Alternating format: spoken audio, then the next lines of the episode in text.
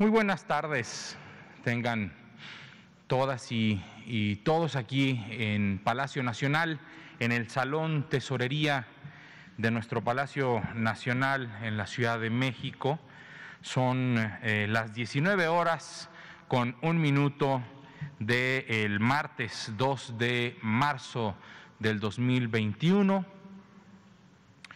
Muchas gracias a todas las personas que nos acompañan de forma virtual a través de eh, la televisión o cualquier otro medio virtual a través de sus eh, dispositivos electrónicos y de comunicación. Hoy vamos a presentar, voy a presentar el panorama que guarda la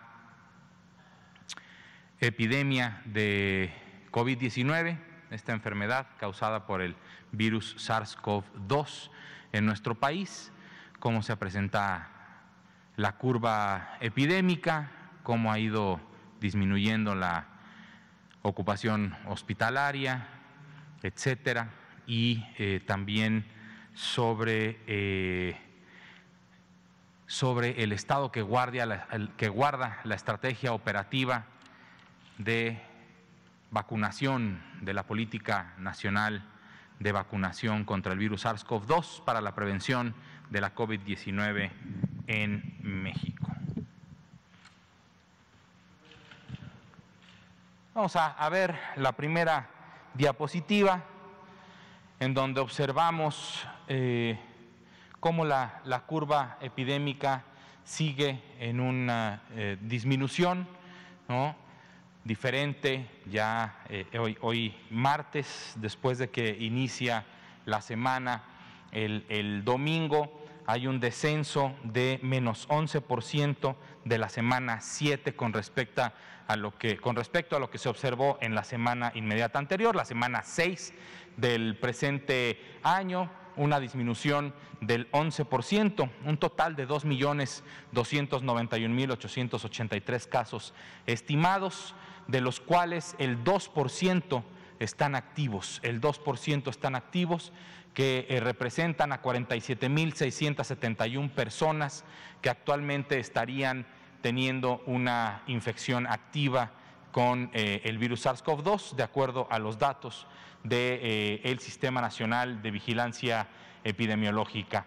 Un descenso del menos 21% de la curva de esta curva, que es un reflejo, un espejo de las personas que se van recuperando, que tenemos en total 1.645.312 personas que, de las que han tenido un contacto con eh, el Sistema Nacional de Vigilancia Epidemiológica y un total de 187.187 defunciones, lamentables defunciones que han ocurrido en eh, total eh, con un resultado eh, positivo al virus SARS-CoV-2 que, eh, como siempre recordamos aquí, hay un análisis también del exceso de mortalidad, al igual que en otros países se hacen estos ejercicios para saber cuál ha sido el impacto en materia de mortalidad sobre la, la, pandemia, sobre lo que se venía, se observaba en años anteriores antes de la introducción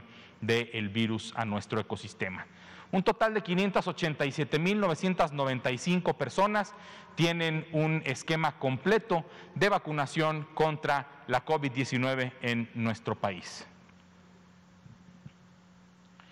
La ocupación hospitalaria eh, a nivel nacional de la red eh, IRAG no muestra un cambio en este momento, continúa en el 30% a nivel nacional y observamos cómo la curva epidémica de personas eh, hospitalizadas va descendiendo, al igual que la de personas que eh, reportan alguna sintomatología y han tenido algún resultado de laboratorio. El total de personas hospitalizadas, de camas generales y de camas con respirador mecánico va disminuyendo y actualmente, como podemos observar, ya eh, llegando a los niveles en, donde va, iba concluyendo también la primera ola que tuvimos de eh, esta epidemia.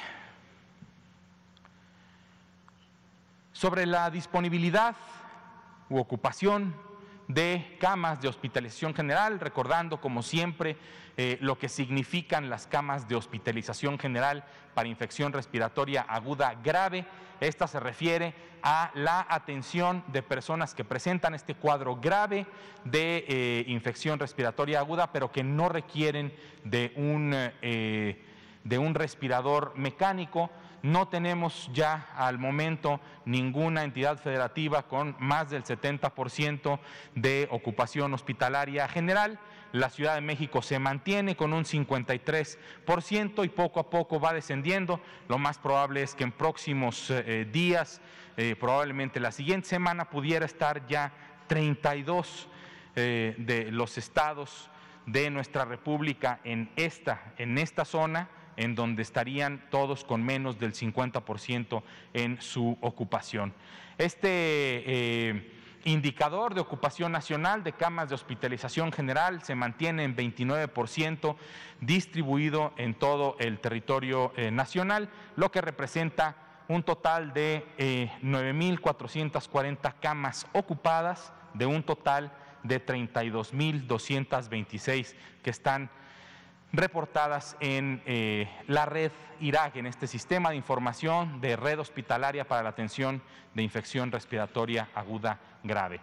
Sobre las camas que tienen un respirador mecánico, que tienen un ventilador que, sirve eh, para las personas que no tienen una capacidad de mantener su respiración y que requiere de niveles de oxígeno eh, suplementario a través de un tubo que se pone en eh, la garganta o en la nariz y la garganta para que este respirador mecánico haga el trabajo de los pulmones y los músculos respiratorios para que pueda oxigenarse el cuerpo, todos sus órganos y, y mantenga la vida las personas. También ya no hay ninguno de nuestros estados con eh, más del 70% de ocupación de los respiradores mecánicos. La Ciudad de México se mantiene en un 60% y 31 eh, entidades federativas tienen menos del 50% de la ocupación de los respiradores mecánicos. Este 32% de ocupación nacional representa a 3.632 camas con un respirador mecánico que están ocupadas en este momento, con 3.632 personas que requieren de cuidados críticos en este momento y que tenemos un total de camas disponibles de 7.841 que tienen también un respirador mecánico en caso de que alguien así lo necesitara. El total de camas disponibles con respirador mecánico en la red Irak es de 11.473. Sobre el avance de la estrategia operativa de vacunación, de esta política nacional de vacunación contra el virus SARS-CoV-2, las dosis que se aplicaron al día de hoy, al corte de las 16 horas, para este informe diario, es de 47.731 dosis aplicadas. Tenemos un eh, récord de este, de este día 16, 18 perdón, de febrero del 2021 con 326.386 dosis registradas en, una, eh, en un día y se va manejando diferentes eh, eh, ritmos de acuerdo a cómo se van distribuyendo las dosis en todo el territorio nacional. Tenemos un total de 2 millones 2.583.435 dosis aplicadas en todo el territorio nacional y eh, que es el acumulado, este número que nunca va a descender, son las dosis aplicadas en todo el país, con una pérdida de menos, menos del 1%, 1.937 dosis perdidas, que representan el 0.07% del total de dosis que se han aplicado. El 75% del personal de salud ha, recibido su segunda dosis de un total de 759.786 personas que trabajan en el Sistema Nacional de Salud en la atención de la COVID-19 570.582 ya recibieron su segunda dosis. Esto representa al 75% del total de personas que han recibido una dosis. El personal educativo del de, eh, estado de Campeche, que representa 17.463 personas, ya se tiene un 99% de avance en esta eh, aplicación de la segunda dosis que corresponde en este intervalo que eh, nos recomendó, se puede eh, aplicar la segunda dosis, nos recomendó el grupo técnico asesor de vacunas, que eh, va del día 21 hasta el día 42 de, después de haberse aplicado la primera dosis. Un total de 1.218.191 personas adultas mayores han recibido una dosis contra el virus SARS-CoV-2. 1.218.191 personas adultas mayores. Representa alrededor del 9% del total de personas adultas mayores, de este grupo de personas que han cumplido al menos 60 años. Del total de eh, dosis que se han aplicado, estas 2.585.000 se han reportado 9.988 casos de eh, algún evento supuestamente atribuible a la vacunación o inmunización, siglas de ESAVI, representa menos del 1%, el 0.4% de estos eventos adversos que se pudieran atribuir a la propia vacunación del total de dosis aplicadas. En general, la vacuna de Pfizer BioNTech ha sido la que eh, mayormente ha representado eh, y ha eh, notificado a las personas que han recibido una dosis de Pfizer BioNTech. 9.676 dosis de esta marca de vacuna han dado algún caso o alguna manifestación de ESAVI. Sobre AstraZeneca, 303 personas han reportado algún ESAVI y sobre Sputnik V, 9 personas. De cualquier forma, de todos estos casos que se han reportado, menos del 1%, 59 casos han tenido un cuadro grave. Esto es eh, eh, importante. No solo saber, no solo mencionar que el número de personas que han notificado o que se les ha detectado algún evento que puede ser secundario o que se asocia supuestamente con la vacunación, menos del 1% han notificado un, algún eh, evento de este tipo. Y de estos, menos del 1% han sido graves. Esto de lo que nos habla es de la seguridad de la vacuna. Las vacunas que estamos aplicando son vacunas seguras. Y si además tenemos un buen protocolo, como lo estamos eh, operando en los módulos de vacunación y, sus respectivas células de vacunación, en donde se establece un, tiempo específico de observación de las personas que han recibido una dosis para ver si eh, refieren alguna sintomatología inmediata en los 30 eh, minutos inmediatos después de la de la aplicación, se vigila y si se requiere de una atención por alguna reacción alérgica, por alguna sintomatología, se atiende en ese momento y eh, es por esto que se tienen también esos módulos para atender. Sin embargo, aquí esto lo que nos dice es que las vacunas que estamos aplicando en México y que se están aplicando en todo el mundo son vacunas seguras. Hoy recibimos en México 852.150 dosis, un nuevo embarque de eh, la vacuna Pfizer BioNTech. Hoy, 2 de marzo, en el transcurso de la mañana se recibieron un total de 381.225 dosis en el Aeropuerto Internacional de la Ciudad de México, 156.000 dosis en el estado de Jalisco, 208.650 dosis en el estado de Querétaro y 106.275 dosis recibidas en el aeropuerto en el estado de Nuevo León. De las vacunas eh, eh, disponibles, las vacunas que, que, estamos recibiendo actualmente, tenemos un total de 2.621.775 dosis recibidas de la vacuna de Pfizer BioNTech, 870.000 de AstraZeneca, un millón de Sinovac y 200.000 de Sputnik V lo cual nos da un total de 4.691.775 dosis recibidas en nuestro país de las diferentes marcas que tenemos eh, disponibles y de las cuales ya este, eh, comenté que se han aplicado hasta el día de hoy 2.585.000 eh, básicamente. Finalmente, como todos los días hemos ahora eh, comentado, hay que esperar nuestro turno.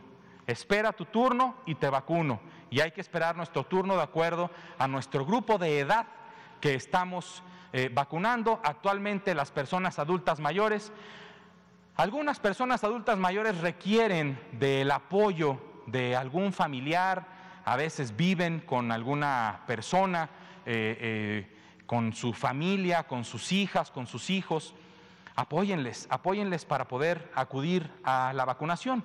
De cualquier forma, también muchas personas adultas mayores no requieren de apoyo, son personas totalmente independientes y ellas podrán acudir a los módulos de vacunación para poder recibir su vacuna eh, específicamente en este momento que les toca a las personas adultas mayores.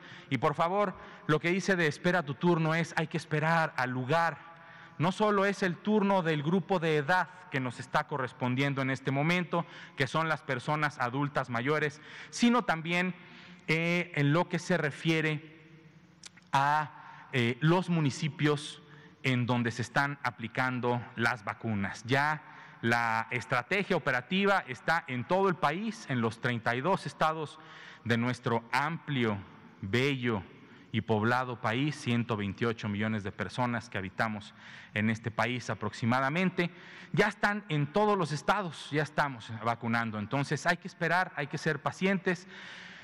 Todos queremos ser vacunados, todos seremos vacunados de acuerdo a la disponibilidad de las vacunas que, habrá y se estarán distribuyendo eh, eh, de acuerdo a los criterios que se han establecido y que pueden definitivamente ser flexibles también algunos de estos eh, eh, criterios, dada la operatividad, la red de frío disponible, los diferentes tipos de vacunas que tenemos disponibles, pero al final de cuentas, lo más importante, creo que el mensaje que nos tenemos que llevar todos, todos los días, todas las personas que estamos aquí, como comunicadoras y comunicadores, o usted que está en casa, el mensaje que debe de, llevarse es que las vacunas que nos estamos aplicando eh, en nuestro país son vacunas que han mostrado eficacia para protegernos contra la enfermedad. Esto significa que la vacuna que le están aplicando le va a proteger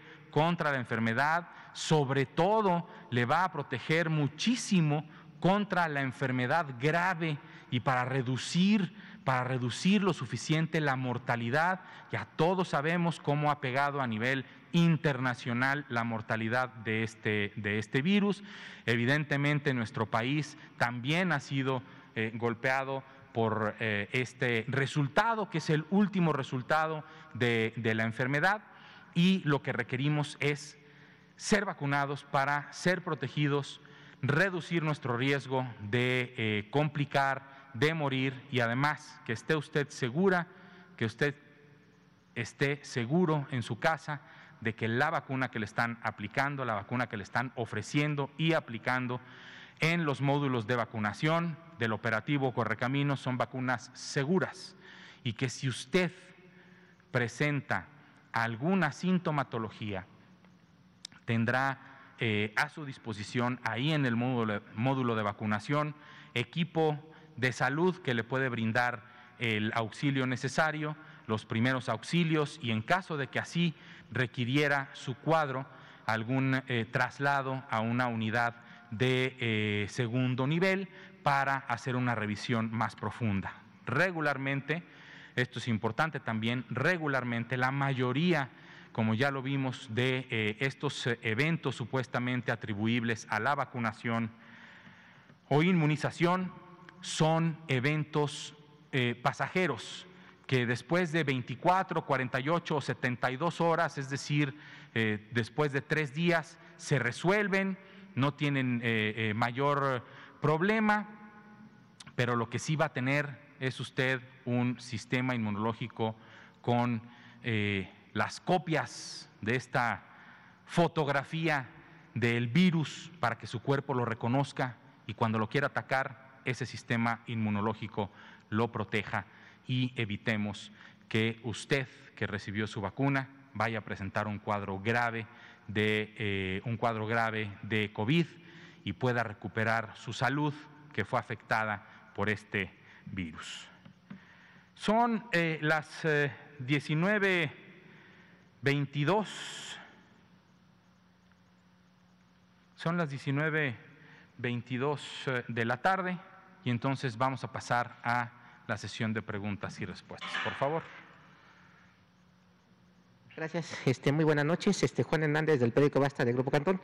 Eh, dos preguntas rápidas. La primera, eh, ¿Cómo, bueno, estamos a la antesala prácticamente de la llegada de la Semana Santa y de estas este, famosas vacaciones, ¿cómo se va a estar preparando ahorita precisamente, eh, eh, pues cómo están coordinando con los estados precisamente porque, si bien es cierto, ya en algunos ya están hablando de semáforo amarillo, ya están hablando algunos de verde, pero todavía hay algunas entidades que, que eh, pues esta, puede haber el riesgo de bajar la guardia y que a lo mejor este, haya una situación de, ah, bueno, adviertan que hay una situación de un brote o recontagio como se ha venido manejando en algunos, este, algunas cuestiones aquí de Internet. Esa era la primera. Y la segunda, bueno, saber cuándo, cómo está el estado de salud del doctor este, Gatel, este, cuando, López Gatel, cuándo lo podemos este, ya ver. Eh, nos estaba mencionando que ya prácticamente en unos dos o tres días ya estaría, por lo menos de vía, vía digital, vía virtual, estar aquí con nosotros. Gracias. Muchas gracias, eh, Juan. Las curvas epidémicas tienen siempre el riesgo o de mantenerse o de subir o de bajar. Esto, ¿por qué, lo comento? Ahorita que estamos en una situación, eh, digamos, afortunada de eh, disminuir el riesgo epidémico a nivel, a nivel nacional, se observa en la ocupación hospitalaria, se observa en la curva epidémica, se observa en, eh, en los 10 eh, indicadores que componen el semáforo de riesgo epidémico, evidentemente va a haber un incremento en las actividades sociales eh, eh, y económicas. De acuerdo a lo que se ha establecido de cuáles serían las recomendaciones de cómo ir eh, abriendo eh, las actividades socioeconómicas y de acuerdo al nivel de riesgo que, se tenga en cada entidad. Los eh, gobiernos estatales, las personas titulares de, de los gobiernos estatales tienen la plena autoridad sanitaria para ir viendo cómo abrir, digamos, como si fuera un asunto de abrir y cerrar algunas llaves, cuáles son las actividades que, más eh, eh, se requieren en el estado eh, en el que cada uno de nosotros vivamos de acuerdo al riesgo epidémico. Definitivamente un momento de esparcimiento, de vacaciones durante estos días en donde pues habrá suspensión de actividades escolares virtuales y habrá un periodo de descanso. Existe el riesgo siempre de que las personas tomemos la decisión de ir a vacacionar a algún lado. ¿Qué, recomendación podemos hacer? Me parece que eh, es un asunto, como lo hemos eh, comentado en, en diversas ocasiones, corresponsabilidad social corresponsabilidad en el cuidado de nuestra salud. Ya sabemos cuáles son los medios no farmacológicos para cuidarnos de esta enfermedad. Es el lavado de manos constante, la etiqueta respiratoria, el uso correcto del cubrebocas y la etiqueta respiratoria, a pesar de traer el, cubrebocas de cualquier eh, forma, se debe de, ejecutar. La vigilancia de nuestros síntomas, la vigilancia de nuestra salud y la revisión por parte de algún profesional de la salud en caso de que, se, de que así se, se requiera. ¿Cómo se están preparando? estamos hablando de, bueno, del arribo de personas, pero también estamos hablando de un problema muy grave, que en este caso es la basura, la basura este pues de COVID, ¿no? Estamos hablando de cubrebocas, estamos hablando de, de envases, o sea, ahí cómo, cómo, cómo se van a preparar precisamente para, bueno, se van, llegan, se cuidan, pero dejan esto dejan los cubrebocas, dejan los, este, los guantes, dejan cosas que definitivamente va a representarse, va, a ser un riesgo para el personal sanitario que va a estar ahí laborando, que de los hoteles, de las playas, de todos estos lugares, este, ¿cómo, cómo, están capacitando precisamente a los estados para el manejo de precisamente de estos residuos? Vaya, eh, híjole, no, no puedo, no podría dejar de volver a comentar la responsabilidad que tenemos cada uno de nosotros. Eh, uno, los guantes no son útiles. La higiene de manos es mejor. El uso de cubrebocas que sean eh, que no sean desechables, que sean reutilizables, es un asunto también es un tema de responsabilidad de cada uno de nosotros para no estar utilizando este eh, cubreboca desechable que genera, que genera basura eh, innecesariamente cuando sabemos que eh, los cubrebocas que utilizamos, que, se pueden lavar, que se pueden reutilizar, son útiles como barrera de, para evitar la expulsión de gotas, microgotas e inclusive algunos aerosoles que seguramente se evita eh, un poco el, sacar los eh, aerosoles. Entonces, me parece que usar lo menos posible eh, este tipo de, cubrebocas desechable, no usar guantes cuando no es necesario, hay algunas labores que requieren del uso de, guantes, inclusive a veces las personas que, preparan eh, alimentos o que son personas trabajadoras de algunos eh, eh, hoteles que pueden utilizar guantes para su trabajo, pero en general la población general no tendría por qué utilizar guantes para sus actividades diarias. Entonces, de cualquier forma, reitero, la corresponsabilidad la corresponsabilidad en donde qué podemos recomendarle a eh, los gobiernos locales que tengan disponibles en las playas, en los parques públicos, cestos de basura, basureros. Si uno no ve eh, un basurero cercano, tiende a cometer el error de querer tirar la, basura en la calle. Esto se minimiza si tenemos disponibilidad de basureros eh, eh, cercanos, pero además si tenemos la corresponsabilidad o la responsabilidad social eh, del cuidado de nuestra ciudad, de nuestra comunidad, de nuestro planeta, pues entonces si no veo un basurero cercano, guardo mi basura, me la llevo a mi casa y llegando a mi casa o a mi hotel si estoy este, de vacaciones, en este caso eh, que estamos hablando del periodo de vacaciones de, primavera, la llevo al lugar en donde me estoy quedando y ahí la tiro. Eso es cultural, eso es eh, eh, básico, debería de ser de una población que comprende eh, que el cuidado del planeta es eh, importante y que esta emergencia me parece que también ha volteado, eh, hemos volteado como sociedad a ver esta, estas necesidades, Juan. El doctor López Gatel está en casa, continúa su recuperación. La última vez que, yo estuve en contacto con él estaba como como lo hemos descrito en, otras ocasiones, de muy buen eh, ánimo, sin necesidad de, oxígeno suplementario, en recuperación en su casa. Gracias, Juan. Liliana Noble.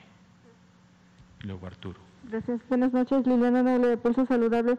Eh, doctor eh, Cortés, eh, Patricia Segura Medina es investigadora del Instituto Nacional de Enfermedades Respiratorias del INER ella en conferencia de prensa asegura que probablemente la tercera ola de COVID se dé justamente con lo que platicaba mi compañero Juan en esta última semana de marzo y las dos primeras de abril que pudiera ser el momento de los contagios por el tema de las vacaciones a nivel mundial, algunos de ellos este, de este tema de Semana Santa. ¿Cuál sería la recomendación? Entiendo que es muy difícil y muy complejo poder incidir en la conciencia de la gente y de que eh, entienda que no es un momento para vacacionar, pero usted considera que sí podría llevarse a cabo esta tercera ola y si es así por estas características, ¿qué tendríamos que hacer desde el lado de los ciudadanos para evitar una tercera ola que pueda cobrar la vida de muchos más mexicanos? Y tengo otras dos preguntas. Muchas gracias, eh, eh, Liliana. El, cubreboca este, que estás utilizando es muy efectivo.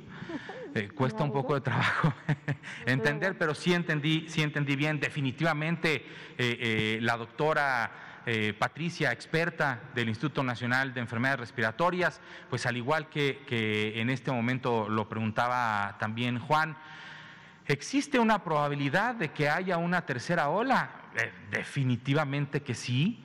Eh, afortunadamente eh, esta segunda ola pues se ve en, franco descenso, inclusive mucho más franco y más rápido que el descenso que hubo en la, en la primera ola que tuvimos el año pasado y pues existe este riesgo. Evidentemente el riesgo se incrementa conforme también el propio riesgo va disminuyendo. ¿A qué me refiero? A menor riesgo, mayores probabilidades de poder salir y ejecutar acciones eh, y hacer actividades sociales y económicas, inclusive de esparcimiento. ¿no? Eh, eh, Campeche, Chiapas en, en verde, lo más seguro es que estén con muchas de las actividades socioeconómicas ya abiertas, pero con esta nueva normalidad, este cuidado en el que hay que utilizar el cubrebocas, en el que hay que mantener nuestras manos eh, limpias eh, eh, y mantener lo más posible el distanciamiento entre personas o grupos de personas a las que no, digamos, conocemos. Existe el riesgo siempre, semáforo verde no significa riesgo cero, semáforo verde significa el menor el menor de los riesgos que pudiera haber de acuerdo, a los, eh, eh, de acuerdo con los eh, indicadores de este, de este semáforo. Si hay más contacto físico entre personas, existe, se incrementa el riesgo de que haya contagios en ese grupo de personas y entonces haya una cadena, se inicie una cadena de contagios.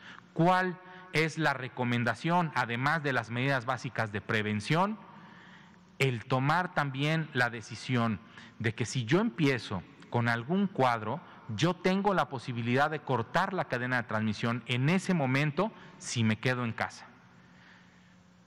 Si dejo de estar en contacto con otras personas y sobre todo si les aviso a mis contactos de los últimos dos días a esas personas que estuve en contacto para que busquen, eh, eh, así se hace el, eh, rastreo de contactos, para que estas personas también se aíslen, pensando en que pudieran haber sido contagiadas por mi persona. Entonces, así es como rompemos las, las cadenas de, de contagio, Liliana. Eh, y una segunda pregunta, me gustaría conocer eh, su opinión. Entiendo que el, momento de estar descentralizada la Secretaría de Salud, pues bueno, cada... Ahí, ya. A ver, un poquito, sí. Entiendo que al momento de estar descentralizada la Secretaría de Salud, pues bueno, cada estado eh, es autónomo en tomar sus decisiones, pero sigue siendo un tema complejo y que hace pensar a los padres de familia, sobre todo en Guadalajara, que ya están aunque sean nueve niños por, aula, siguen siendo un factor de riesgo. Tal vez los, los pequeños entre ellos se pudieran infectar y de pronto llevar esta infección a la casa y contaminar a los más grandes y estos eventualmente pues, sufrir una enfermedad grave. ¿Cuál sería su opinión al respecto, aun cuando están de alguna manera ya condicionadas estas eh, eh, eh, situaciones para que los pequeños vayan a, clases presenciales? Claro, Liliana, mira, definitivamente lo que acabas de explicar es la razón por la cual se suspendieron las actividades escolares presenciales. La dinámica social de nuestro país es diferente a la dinámica social de otros países que dicen, es que en tal lugar nunca se suspendieron las clases. Pues sí, pero la dinámica social es distinta. Las familias en nuestro país tienden a ser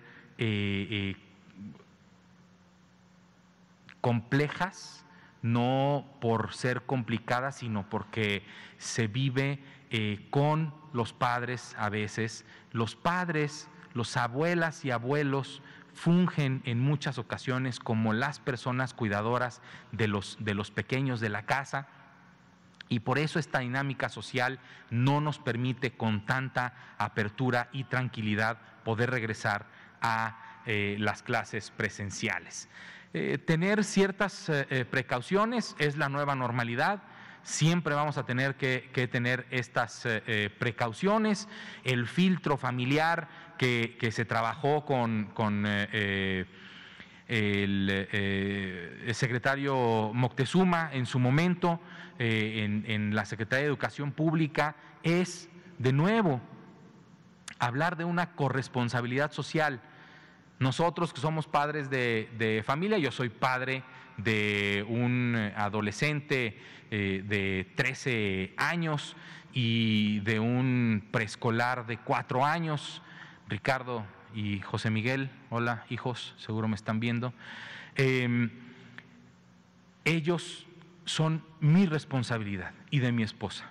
Y si yo veo que mis hijos están tosiendo, tienen eh, eh, escurrimiento nasal, eh, tienen fiebre, etcétera. Eso yo lo puedo observar todos los días en casa. Mi responsabilidad es decir, no van a clases, no se presentan y entonces ahí empiezo a romper las cadenas de transmisión, porque si yo lo que hago es darles un medicamento y mandarlos así a, clases como seguramente se hacía antes de esta epidemia que nos ha venido a eh, reforzar nuestro sentido de responsabilidad social, pues entonces ahí empezamos a cortar las cadenas de transmisión. Sí hay una necesidad importante de retomar las eh, clases presenciales, sí, sí las hay hay una necesidad de que eh, la niñez eh, tome eh, sus clases presenciales porque el no hacerlo va mermando su capacidad de interacción social, que es importantísima, ¿sí? Para mi pequeño de cuatro años es importantísima esa interacción, para el adolescente también definitivamente es parte de su desarrollo. Entonces, si en general además en México tenemos un eh, déficit educativo, esta pandemia vino a agudizarlo, me parece que aún más. Entonces, sí debemos buscar este equilibrio entre la salud pública, la salud económica y en este caso el bienestar de niñas, niños y adolescentes que tienen todo el derecho de eh, ejercer las clases presenciales para una buena eh, eh, educación y preparación. Gracias. Y finalmente, doctor, eh, también me he enterado de muchos casos que desafortunadamente llegan al hospital con saturación por abajo de los 50, con saturación de 40, inmediatamente requieren de la intubación para evitar un paro, cardiopulmonar. Y muchas de estas historias que me han compartido eh, los seguidores de Pulso Saludable y la gente de Programa Radio es que eh, fueron atendidos en casa previamente con oxígeno suplementario o con un eh, derivado eh, si no es el tanque, es el, se me olvidó el, otro, es el, el que hace oxígeno también, bueno, el, el otro aparato, y entonces al momento que este aparato ya no eh, eh, tiene la, la mm, efectividad que requiere el paciente, entonces cuando deciden llevarlo al, al hospital y ya de pronto ya no hay mucho que hacer. ¿En qué momento el familiar o el mismo paciente debe de buscar la atención de, del especialista fuera de casa y no esperarse con la falsa idea de que esto pudiera resolverse en casa con un eh, eh, oxígeno suplementario eh, con un nivel bajo y no se, no se tiene la potencia que pudiera tener uno de un hospital, para que no lleguen tan tardíamente a los hospitales. Claro, Eliana, es eh, muy importante. Hemos eh, hablado en esta conferencia de prensa sobre todo de los signos de alarma, los signos de alerta que hay que tener en, mente cuando se presenta la, enfermedad. la fiebre persistente, esta fiebre que, no, se, que no se quita con, los medicamentos que, que se les haya eh, indicado a, las personas eh, eh, como tratamiento ambulatorio en casa. La desorientación es un signo de reducción probable, de reducción de niveles de oxígeno que ya estén afectando a nivel cerebral la falta de oxígeno y las personas se desorientan. definitivamente la medición, la propia medición con un oxímetro de pulso, y que este nivel está por debajo de 93 eh, y regresando a, la pregunta, si estas personas tienen un concentrador de, oxígeno o un tanque de oxígeno y a pesar de este concentrador o este tanque de oxígeno con puntas nasales, la eh, oxigenación eh, que se toma con el pulsoxímetro sigue bajando o se mantiene por debajo del 93, definitivamente esa cantidad de oxígeno no está eh, funcionándole a la persona. Si continúa eh, desorientada, si, vamos, todos estos signos de alarma que, que queremos transmitirle a las personas, es el momento en el que hay que buscar la atención médica. Definitivamente, si una persona llega a una unidad hospitalaria con una oxigenación del 40%, eh, eh, no fue de, un eh, instante a otro, tuvo una historia natural esa enfermedad, puede haber disminuciones importantes en poco tiempo, sí, pero definitivamente transitó del 95 eh, al 93 al 89. Si en ese momento vamos y solicitamos la atención con oxígeno suplementario y esa oxigenación se incrementa solo con ese oxígeno, entonces se puede dar un seguimiento así. Pero el chiste es no llegar con tan poco nivel de oxígeno o ya con múltiples eh, síntomas de, eh, eh, o signos de alarma o de alerta de un cuadro ya muy, ya muy grave. Gracias. Al contrario, Arturo, por favor. Gracias, buenas noches. Arturo Contreras de pie de página. un par de preguntas eh, rápidas sobre los municipios en los que se van a aplicar las vacunas que van a llegar. Dijeron los estados, nos preguntan desde las personas, que, desde los lectores, si se sabe qué municipios. y hoy la Organización Mundial de la Salud desaconsejó fuertemente el uso de hidroxicloroquina como un remedio contra COVID-19. Entonces, saber si tienen como algún mensaje al respecto. Y otra pregunta igual de, de, las personas que se han ido a vacunar. A algunos les, les preocupa que no les dan un papelito en el que diga qué vacuna le pusieron o ni siquiera les llegan a mostrar, digamos, el, frasquito, ¿no? Con, con, la vacuna, no saben si, si les pusieron, si les pusieron aire, si, si que, ¿no? hay gente como con esa inquietud. Entonces preguntar si es deber y si deben demostrar qué vacuna se está poniendo. y, bueno, nada más. Es una, es una buena práctica mostrarle a la persona qué eh, producto se le está eh, aplicando, es una buena práctica y debería la persona vacunadora decirle a quien está recibiendo la vacuna, está usted recibiendo una dosis de tantos eh, eh, mililitros, 0.5 mililitros, la, dosis que, corresponda de eh, la vacuna de tal laboratorio y es una buena práctica en esta materia. Em, vamos a ver lo de el, comprobante de vacunación.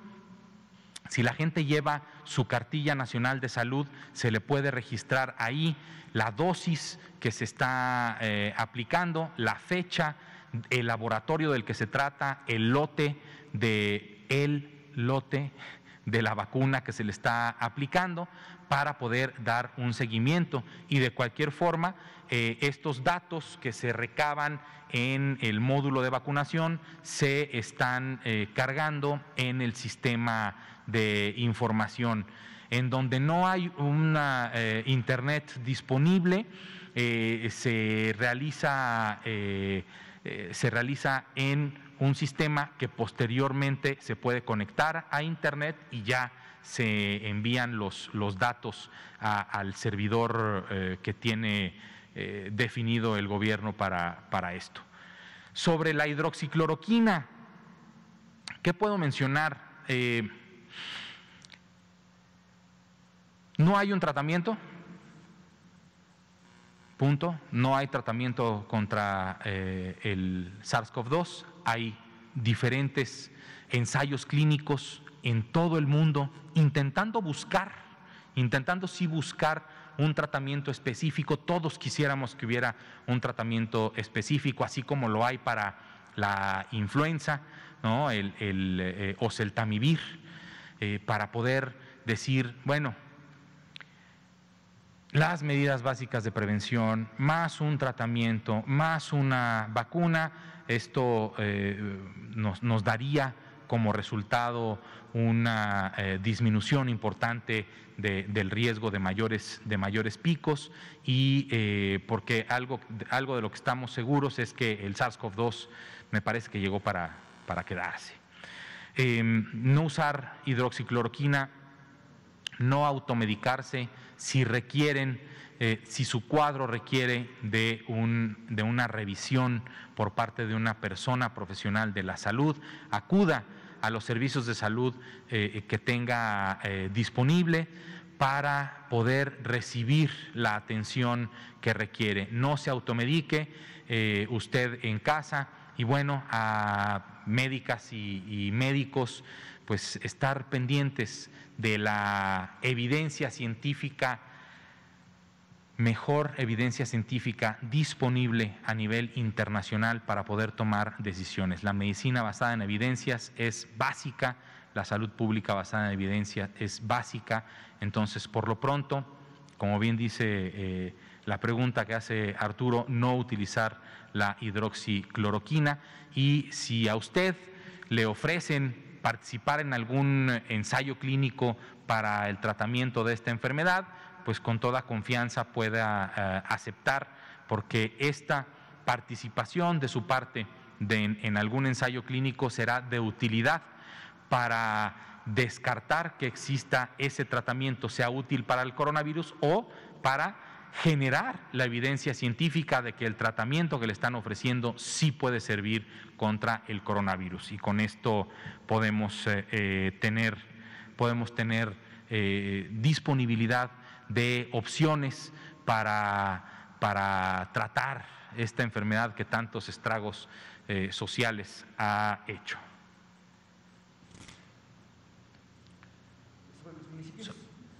Los municipios, ah, los municipios, estoy ahorita coordinando eh, eh, con eh, la Secretaría de Bienestar, con todos los que estamos participando para poder actualizar el mapa que tenemos en la página vacunacovid.gov.mx. en donde está este mapa con los puntitos de los municipios que, en donde está activa la vacunación. Uno y dos. Nos quedan diez minutitos. Buenas noches, Otilia Carvajal del periódico La Razón. Eh, también una pregunta relacionada con estos municipios. ¿La vacuna de Pfizer está dirigida al personal de salud que todavía no ha sido vacunado o ya va a iniciarse con adultos mayores? Estas eh, decisiones se están tomando en el seno del grupo operativo, pero me parece que va a haber ya diferentes, incluyendo a las personas adultas mayores a las que se les va a aplicar la eh, vacuna de Pfizer BioNTech. Y también con estos cargamentos de Pfizer se va a vacunar al personal que no necesariamente está en área COVID, pero que también estaba contemplado en el plan de vacunación. Como está contemplado en la, en la política de, vacunación, en esta etapa estaremos cubriendo otros, eh, eh, otro tipo de personal de, salud para poder también retomar las actividades en materia de atención a la salud, las personas que, que, trabajan en diferentes unidades de salud y que tienen o que viven, perdón, con alguna condición que eh, les hace mayormente susceptibles a presentar un cuadro eh, grave, se pueden beneficiar de la vacunación y retornar a sus eh, labores de atención a la salud. Entonces, vamos a, a tener múltiples, múltiples formas de regresar poco a poco a la normalidad. ¿Y de este personal ya tienen un aproximado de cuántos trabajadores son? Se estimaba el total de, personal eh, de salud en 1.1 millones de, personas. Entonces, eh, estamos ahorita hablando de 700 eh, mil eh, poco más de 700 mil que ya han recibido su primera dosis y que poco a poco el resto de personal de salud estará siendo incluida en esta estrategia operativa de vacunación. Gracias. Última pregunta, Miguel. Muchas gracias. Buenas noches, doctor Ricardo Cortés. Saludamos al presidente Andrés Manuel López Obrador. Eh, se han realizado varias manifestaciones a lo largo de este tiempo eh, de personal médico en, las diferentes semanas y el día de hoy se realizaron también varias en, la ciudad. Eh, y pues me llama la atención que, por ejemplo, eh, se, se, para el tráfico, se anuncia en, redes, este, en, las noticias también, en radio y televisión de estas manifestaciones. Mucha gente resulta afectada cuando pasamos, bueno, las personas que ya este, le llevamos dando seguimiento a estas conferencias de prensa desde el inicio, pues estamos enterados de las circunstancias, pero me llama la atención eh, que el canal de comunicación con el personal de salud de esas instituciones, eh, ¿cómo, ¿cómo va? ¿Cómo, cómo es, mm, podría eh, caber la posibilidad de que no estén enterados de estas circunstancias, de que todavía tienen que esperarse algunos?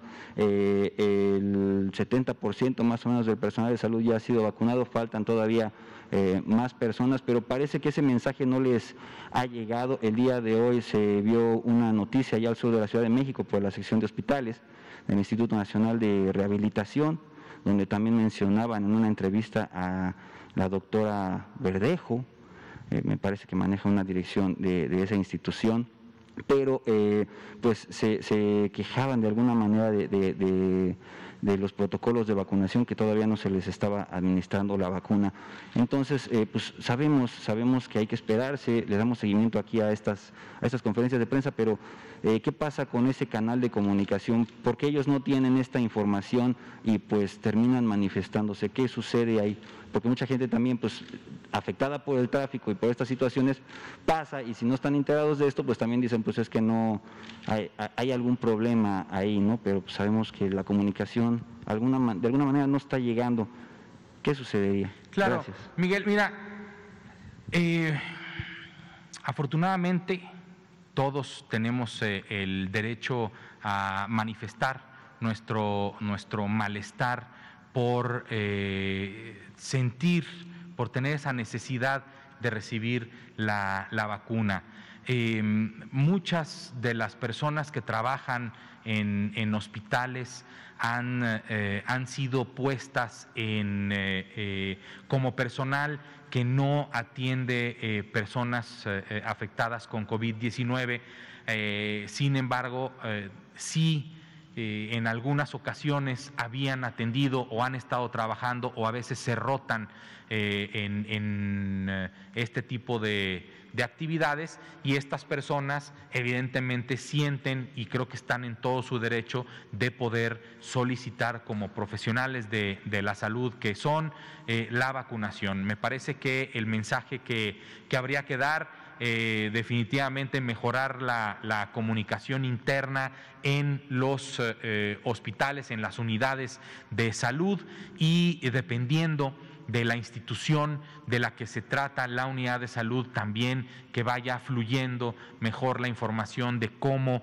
se va a ir vacunando poco a poco al resto de personal de salud para que todas las personas en, nuestro país, como ya lo hemos eh, comentado, que sean susceptibles de recibir la vacuna, la reciban, eh, la recibamos y podamos estar protegidas todas las personas en nuestro país. Me parece que eh, hay que ver en cada unidad hospitalaria cuáles son las eh, condiciones en las que se ha dado la, vacunación y poder, si hay alguna necesidad de eh, vacunar a otro tipo de, personal que no haya sido en su momento considerado eh, en esta primera lista o en esta primera en este primer saque poderles decir en qué momento se les va a vacunar. Tienen todo el derecho del mundo a eh, manifestarse y a exigir de eh, la información de cuándo se les va a aplicar su vacuna. Muchísimas gracias por